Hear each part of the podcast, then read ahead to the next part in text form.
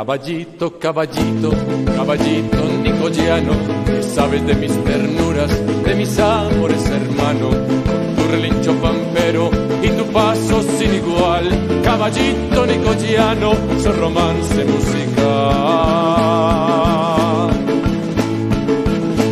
En noche de luna llena cuando estás en el corral, se te nota entristecido y dan ganas de llorar por eso cuando la albarda anuncia que vas a pasear, tu relincho es de alegría y te pones a bailar. Caballito nicoyano, hoy tenemos que pasear a la morena más linda de esa tierra sin igual, de esa tierra nicoyana, donde todo es fraternal.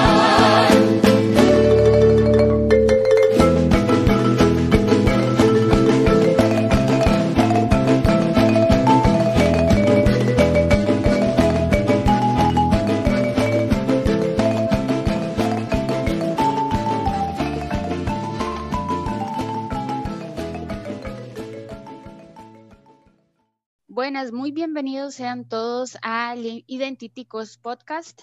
Este podcast va a constar de cinco capítulos donde vamos a cubrir diferentes temas que se relacionan con la identidad y preservación de la cultura costarricense. En un primer episodio vamos a hablar sobre las costumbres costarricenses y para ello tenemos a Luis Carlos Alvarado, Valeria Corella, Andrés Delgado y Sirleni Soto. Bienvenidos chicos. Hola, ¿qué tal? Hola, muy buenas a todos. Muchas gracias por la invitación, Kim. Gracias. Y los voy a estar acompañando durante este capítulo.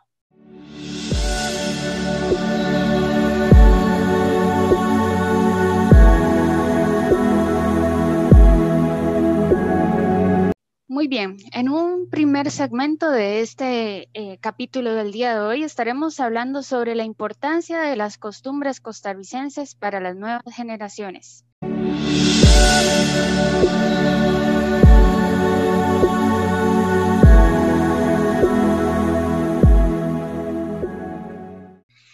Para esto me gustaría pedirles a Luis y a Sirleni que me comenten por qué consideran ustedes que es importante para las nuevas generaciones que conozcan sobre las costumbres de nuestros antepasados. Bueno, como sabemos, las costumbres de nuestros antepasados son parte de nuestra cultura, ya que es una gran herencia que nos van dejando nuestros abuelos y eso se va difundiendo de generación en generación. Eh, si las nuevas generaciones no conocen sobre nuestros antepasados, es una gran tristeza porque se va a ir perdiendo con el, paso del tiempo. Este, eh, las culturas son muy importantes ya que estas nos categorizan como costarricenses y em, en cuanto a las costumbres, valores, ahí se va a determinar como, como costarricenses que somos. Muy bien. Y Sirleni, ¿considera usted que, por ejemplo, ahora con el tema este de la globalización y demás, donde recibimos afectación de otras culturas, ve como negativo, por ejemplo, que nuestra cultura costarricense se vea afectada por otras culturas como, qué sé yo, la mexicana, Estados Unidos, que incluso ahora los niños celebran, por ejemplo, Halloween y otras eh, cosas de otros países. ¿Lo ve como negativo o piensa que es algo positivo más bien? Bueno, eh, se van a ir implementando nuevas culturas, ¿verdad? En ese caso, pero negativo porque se va a ir perdiendo, digamos, las culturas de nosotros como costarricenses y positivo porque se va a ir implementando nuevas culturas. Entonces, di, entonces en parte sí, sí, lo veo por ambos lados, la verdad.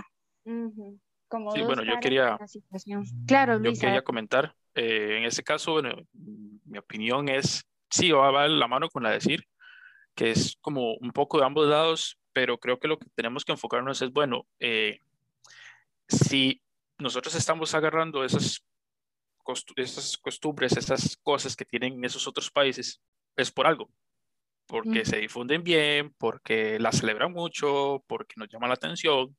Entonces siento que, que sí, es, es normal y es bueno que, que eh, agarremos esas costumbres de ellos y, y, las practiquemos nosotros. O sea, no lo veo nada malo pero creo que aquí lo que tenemos que empezar es en, en el tema de, bueno, si nosotros practicamos la de ellos, ¿por qué nosotros no nos esforzamos, no nos eh, expandimos en ese, en, ese, en ese sector y celebremos así muy fuerte ciertas cosas o tengamos esas costumbres eh, muy, muy claras y, y, también se implementen en, en, otros países, o sea, que otros países las vean y digan, mira, está, está eh, interesante, ¿por qué no lo hacemos nosotros? Que supongo que básicamente así empezó ciertas cosas de otros países acá en, en Costa Rica, entonces creo que también podemos verlo por ese lado.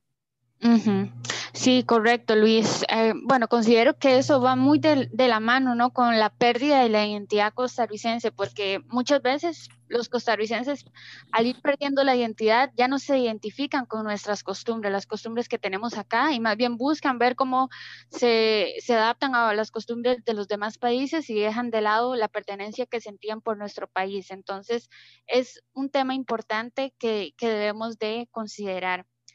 Eh, perfecto, Luis, volviendo a la pregunta inicial, eh, la, confirmo nuevamente, ¿por qué consideraría usted, Luis, que es importante que las nuevas generaciones conozcan sobre las costumbres de nuestros antepasados? Sí, bueno, para mí lo, más importante aquí es la preservación de nuestra cultura. Creo que ese es el, tema principal, preservar esas, eh, esas costumbres y esas formas de hacer las cosas. Y y no solo que las practiquemos y ya, porque creo que eso es lo que pasa a veces, que eh, nuestras abuelitas, nuestras mamás o la gente mayor las practica, pero a la gente pequeña o a nosotros inclusive tal vez no nos explican, mira, es que esto se hace por esto y esto y esto, o eh, eso es una costumbre que tenemos nosotros, entonces por eso es que se hace cada cierto tiempo, todos los años, o, o algo así. Entonces creo que que es parte de, de, de ambas partes, de, y principalmente de la gente mayor, que ellos son como los que tienen ese, ese, ese recuerdo, por decirlo así de alguna manera, eh, más, más fresco, porque es algo que se ha ido perdiendo más que todo en los últimos años. Antes sí era bastante practicado, antes, qué sé yo, hace 40, 50 años se practicaba mucho, mucho todavía. Entonces, creo que es eso, involucrar un poco más a, los, a los más pequeños de la casa, explicarles el por qué se dan las cosas y, y todo para que preservemos esas cosas que traemos desde los antepasados, desde hace muchísimos, muchísimos años y que las continuemos haciendo hoy en día y en las futuras generaciones también. Perfecto, Luis, muchas gracias. Correcto. Como bien lo comenta Luis, es importante que cuando involucramos a otras personas en alguna actividad, como alguna costumbre, eh, explicarles el por qué y de, cuál es el origen de esa costumbre pues con eso vamos a llamar más la atención de esa persona y se va a sentir más identificada que simplemente, por ejemplo, en la escuela que le digan a un niño, esta es la costumbre y la tiene que hacer porque es un trabajo extra clase y con esto te ganas 5%. Es mejor que les quede la enseñanza y que no sea simplemente que lo estén haciendo por una obligación. Es correcto, sí. Perfecto, Luis y Sirlene, muchísimas gracias por su participación en este primer segmento de Identiticos Podcast.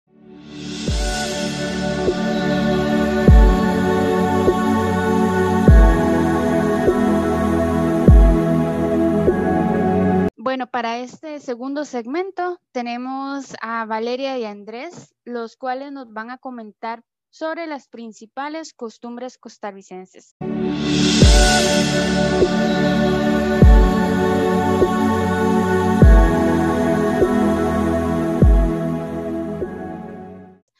Eh, para esto, Valeria y Andrés, me gustaría saber cuáles consideran ustedes que son las principales costumbres del territorio costarricense, las que a ustedes ahorita en ese momento se les vienen a la cabeza.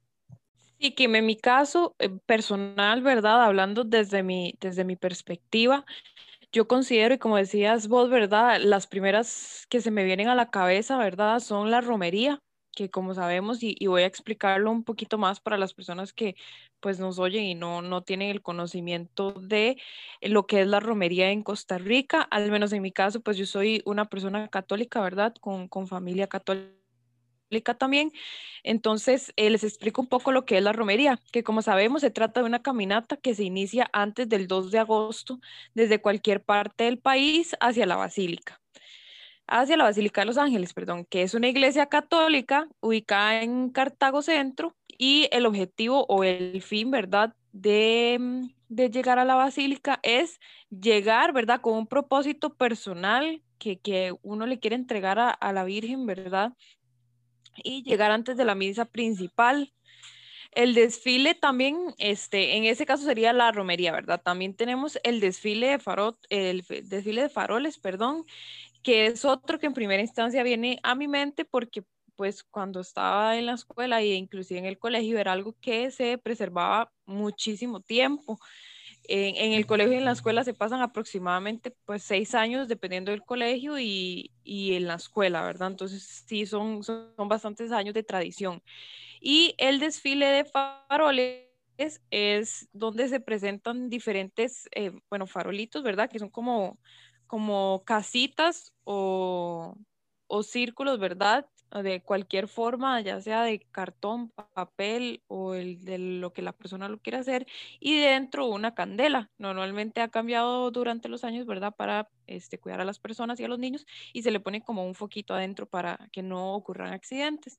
Y así, pues, eh, se presenta el desfile de faroles, que me parece que son dos este, costumbres bastante bonitas que, representan bastante bien la cultura costarricense, ¿verdad? Y, sus, y sus costumbres. Entonces, de mi parte, esos serían.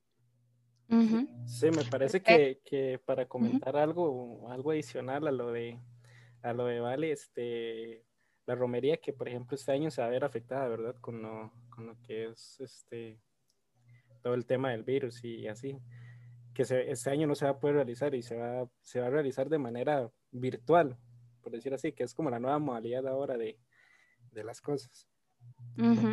Sí, exactamente, Andrés. Bueno, de hecho, los años anteriores que se ha podido realizar, eh, personalmente es increíble ver cómo incluso días antes del 2 de agosto, muchas personas ya semana, incluso una semana antes, desde lugares muy lejanos, vienen caminando, personas incluso que van descalzas, con tal de, como decía Vale, pues eh, cumplir un propósito ante la Virgen de los Ángeles. Entonces sí se admira mucho esa, esa perseverancia que tienen las personas eh, en la fe, ¿verdad?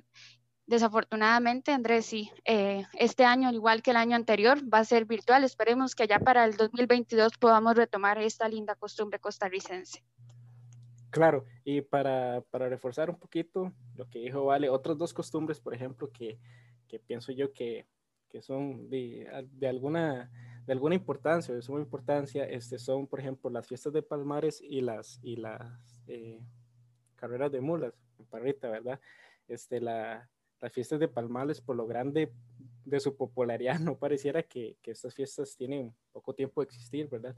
Incluso durante ese corto periodo de tiempo, esta celebración se ha convertido en una de las, más grandes en Costa Rica, una de las costumbres que se hacen todos los eneros.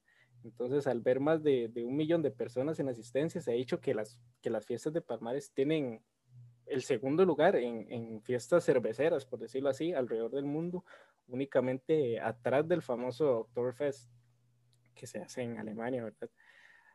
Así que, que, puede imaginarse la reputación de dicho festival por estar lleno de vida y alegría, este, una multitud llena de ticos y visitantes, incluso internacionales, ¿verdad? Porque vienen bandas internacionales a, a, a, a dar conciertos y, la, y las famosas este, corridas de, de toros Aratica que se hacen acá también. El evento, este, este evento tiene lugar en, el centro de la ciudad, en Palmares, donde se construyen tarimas, se construyen restaurantes, servicios sanitarios y mucho más para hacer las delicias de, de, de todo el que visite esta ciudad para hacer amigos, como dice el lema, ¿verdad? El festival e, es abierto a todo el público, aunque algunas actividades pueden requerir este, la compra de entrada. Por ejemplo, para comprar, entrar a los toldos, se necesita a veces de comprar una entrada. Y, y, emplea una seguridad para mantener a todos los, todos los visitantes este, bajo, bajo control, ya que, ya que es una, una fiesta en la que, por decirlo así, su bebida principal es, es la cerveza. Entonces, este, el festival tiene una reputación de albergar a miles de personas durante todo el día, en donde podrán disfrutar de un gran número de actividades hasta el anochecer, inclusive hasta la madrugada. Y la otra actividad, Sí, y la otra actividad también que se me, que se me viene a la cabeza es este, la, la, el Festival Nacional de las Mulas, en Parrita, que el famoso Festival de las Mulas este, se realiza cada febrero en Parrita y se efectúa una peculiar actividad donde el centro de atención son las mulas y sus jinetes. Y es una celebración única en el país donde, donde la gala de sus habilidades en competencias relacionadas con la velocidad es como, es como el principal centro de atención, ¿verdad? Entonces, el lugar donde, donde corren estas, estas mulas se llama mulómetro. Y, y ese día las mulas son bañadas y arregladas para la carrera, que ahora goza de una gran popularidad, siendo más de 50 mulas, ¿verdad? Las que participan. Y, y los, los, aficionados, pues, di, apoyan a, a, su mulita preferida. Sí, esta tradición, bueno, se inició en el 89, en 1989, y originalmente era una carrera de, mulas entre trabajadores del finca. Entonces, lo que empezó como algo, algo entre amigos o algo así, entre los mismos trabajadores de finca, se fue convirtiendo en, una costumbre este, a, nivel nacional este, única. Perfecto, sí, qué increíble, ¿verdad? Como, como dice Andrés, algo que empezó como una simple actividad en una finca entre los trabajadores y ahora es una costumbre costarricense, ¿verdad? Entonces nunca sabemos cuándo estamos nosotros, nosotros tal vez iniciando con una nueva costumbre y como lo hemos venido hablando, todo es gracias a que esta información se va traspasando de generación en generación y es normal, ¿verdad? Completamente normal que tal vez a través del tiempo van habiendo modificaciones, así como las fiestas de Palmares, que tal vez antes no albergaban tantas personas, ahora son miles, como comentaba Andrés, eh, pues van, van transformándose a través del tiempo con, con las nuevas generaciones, pero lo importante es que la esencia se mantiene. Muy bien, bueno, a lo largo de este episodio hemos venido hablando sobre las costumbres costarricenses, como han mencionado muy bien nuestros invitados. Las costumbres se han pasado a través del tiempo, ¿verdad? Muchas de ellas vienen desde la época de nuestros indígenas, eh, desde cuando nos conquistaron los españoles y en ocasiones solamente pensamos tal vez en las fiestas o cosas que son muy simples a la vista, pero dejamos de fuera otras cosas que son costumbres, como por ejemplo la arquitectura de los edificios, cómo están construidos nuestros parques, eh, las, eh, incluso las ciertas cosas de nuestro idioma, ¿verdad? El tema es muy amplio y vale la pena mantenerlo vivo para que así como nosotros ya hemos disfrutado de estas costumbres, las otras generaciones que vienen detrás nuestro puedan disfrutar de estas lindas eh, costumbres costarricenses. Perfecto, les agradezco muchísimo, chicos, Luis, Andrés, Valeria y Sileni. Ha sido de gran aporte eh, la información que han compartido hoy con nosotros. Eh, toda la información, de hecho, no, no, muchas cosas no sabíamos y aprendimos bastante de ella. Sí, espero eh, de verdad que, que, estos podcasts, ¿verdad? Que, que vamos a, a, estar realizando sirvan para recordar y hacerle llegar, ¿verdad? A la gente y a las familias que, que es importante, ¿verdad? Siempre mantener lo que tanto nos identifica como costarricenses.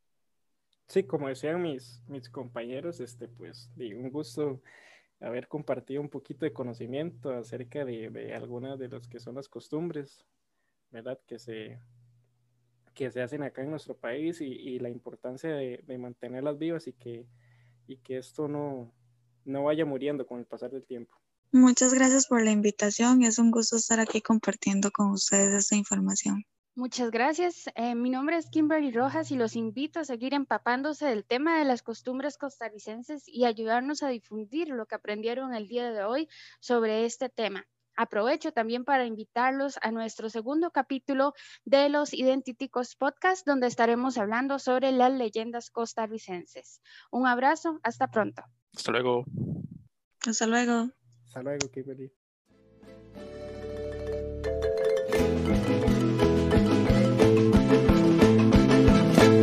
Caballito, caballito, caballito nicoyano, que sabes de mis ternuras, de mis amores, hermano, tu relincho pampero y tu paso sin igual.